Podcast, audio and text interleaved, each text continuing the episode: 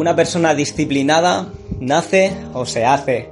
Bienvenidos, soy Adrián Ortiga de mejorvidaconelbaile.com y en este podcast vamos a hablar de cómo el baile puede ayudar a mejorar tu vida. A mí me ha ayudado muchísimo, por eso quiero compartir con aquellas personas que quieran escucharme todo lo que me ha dado. Hoy os traigo cómo ser disciplinados a la hora de practicar nuestros pasos de baile. Un tema que seguramente te interesa mucho, porque es verdad que muchas veces nos cuesta ser disciplinados para conseguir aquello que queremos, ¿verdad? ¿O no? Yo me acuerdo cuando estaba yendo a clase de baile, que yo era disciplinado a la hora de practicar. No, era consciente hasta que un día mm, unos compañeros me dijeron, hostia, me gustaría tener esa fuerza de voluntad, esa disciplina que tienes tú de, de ponerme a practicar todos los días.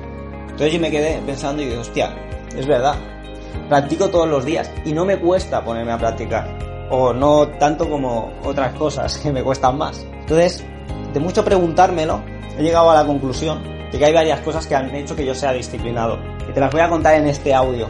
Por eso deberías prestar mucha atención. Primero, recuerdo que yo tenía unas ganas locas de aprender a bailar. O sea, el deseo de querer aprender a bailar es importante. Debes querer aprender a bailar. Porque cuando uno, una, un, una persona, o al menos yo cuando quiero algo de manera irracional y no me la puedo quitar de la cabeza, lo único que pienso es en buscar la manera de conseguir eso. Y cualquier persona que se vuelva loca o esté tan zumbada como yo, lo hace y es que da igual el obstáculo que se ponga por delante, da igual la falta de tiempo, da igual la falta de ganas, da igual todo. Lo único importante es aquello que quieres y eres capaz de cualquier obstáculo, o lo saltas, o lo rompes, o te buscas la manera de, sobreponerte a él.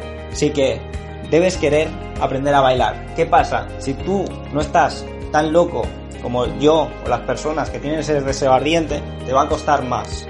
¿Qué puedes hacer? Pues bien, lo primero que puedes hacer es conocerte, saber qué clase de persona eres y hacerte la pregunta de bajo qué condiciones te verías obligado a practicar. ¿Necesitas pagar a una persona para que te obligue? ¿Necesitas tener un amigo que se apunte contigo? ¿Necesitas pagarte unas buenas clases? ¿Necesitas buscar la manera de disfrutar practicando? ¿Qué hora estás con más ganas o con más energía para poder vencer la tentación de no practicar? Espero que te sea útil, que lo pienses, que lo medites, que te sepas conocer. Si no te conoces, es un buen momento hoy para empezar a conocerte. Así que no pierdas más tiempo y ten una cita contigo. Yo me despido, espero que te haya gustado. Dale al me gusta si te ha gustado. Compártelo con aquellas personas que creas que lo necesitan. Comenta todas tus dudas, inquietudes y sugerencias. Y recuerda que no es el baile, es lo que haces con él. Hasta pronto.